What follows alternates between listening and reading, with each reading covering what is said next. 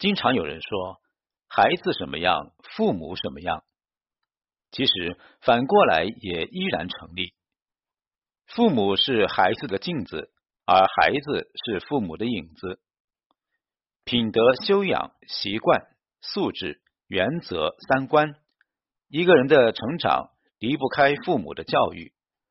而最好的家庭教育，莫过于父亲是榜样，母亲是温度。一，父亲是榜样，家才有方向。网上看到一则视频，一位父亲带着三岁的女儿在广场的台阶上认真的读书，大大的身影和小小的人儿，远远看上去就格外温馨。接受记者采访时，这位父亲说，他是一名中学老师，女儿在自己的影响下喜爱上了读书。他现在能认识五百多个字了，不喜欢玩手机，就喜欢读书。而且现在是他自己想读书，不是我让他读。孩子才三岁，就已经养成了自我阅读的好习惯，这位父亲功不可没。看到这样一则评论。很多父母都要求孩子读书，可自己却根本做不到放下手机。但如果一个家庭没有可以作为榜样的人，那这个家庭出生的孩子百分之九十五的可能也不会有多优秀。而相比母亲如水般的温柔，父亲如山似的威严，更能让孩子模仿和跟随。童话大王郑渊洁曾写过一本书，名为《父亲的含义是榜样》。书中提到他父亲对他的教育，和他自己作为父亲对儿子的教育。郑渊洁的父亲名叫郑鸿生，在郑鸿生看来，对孩子最好的教育就是身教。关键看父母当着孩子做什么，而不是说什么。对孩子说的都没用，有时还起反作用。他有三个孩子，大儿子就是郑渊洁，最后成为了作家、儿童教育专家；二儿子成了信鸽大王，小女儿则成为了一名中药药剂师。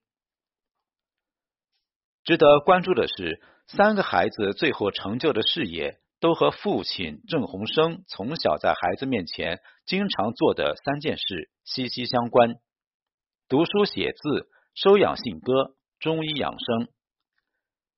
一个好父亲胜过一百个好老师。在郑鸿生的影响下，郑渊洁对自己儿子郑亚奇的教育也沿袭了身教法。我以为父亲的身教比要求孩子考一百分管用。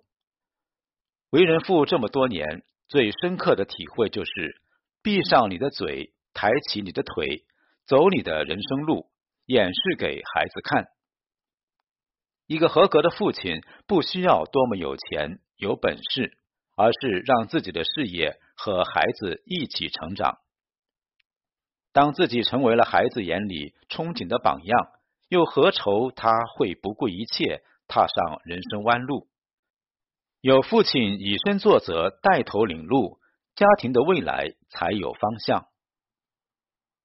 二，母亲有温度，家才不会散。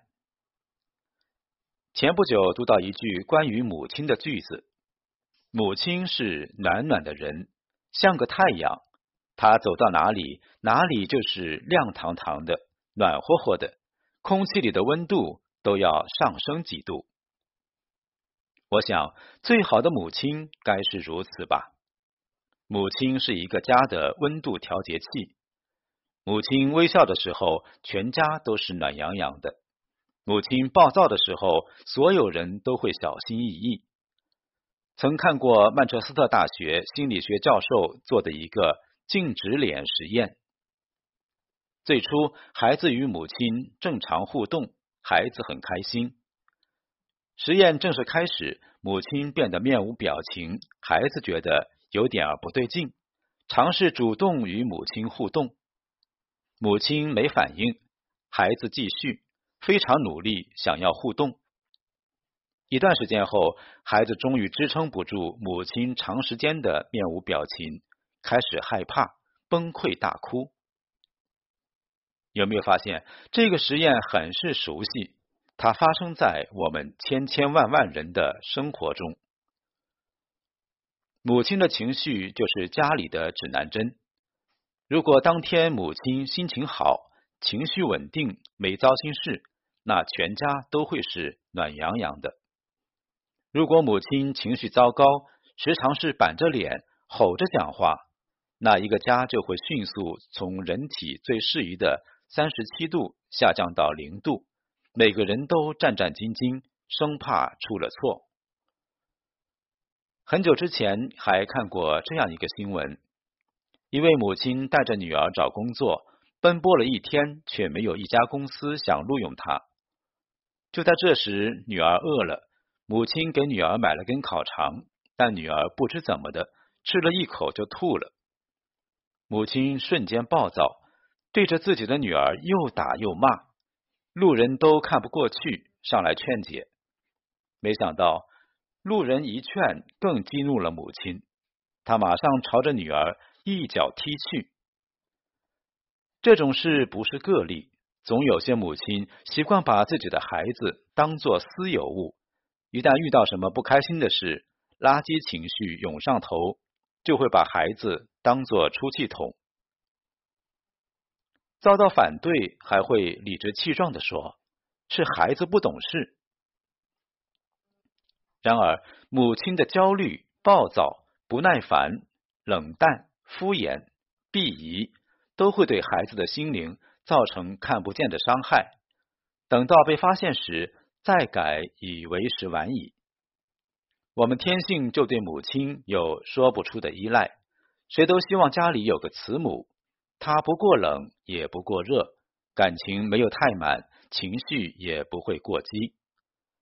她能原谅小错误，能宽容不完美。她偶尔会软弱，时常一个人坚强。她特别爱唠叨，但很少乱发脾气。他普通却又不普通，他伟大却又不伟大。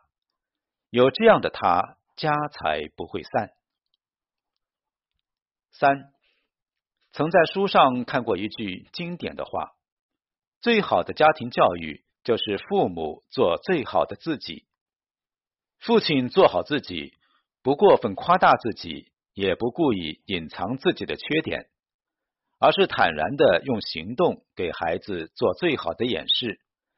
可以有不足，但不能不进步。母亲做好自己，不会因为一点小事就影响自己的情绪，也不会随意就把自己的余生寄托在孩子身上。无论遇到什么事，尽量心平气和的说话，而不是声嘶力竭的发脾气。如此，孩子才能是个健康优秀的孩子。也只有三方共同努力，共同成长为最好的自己，这个家也才能蒸蒸日上，兴旺发达。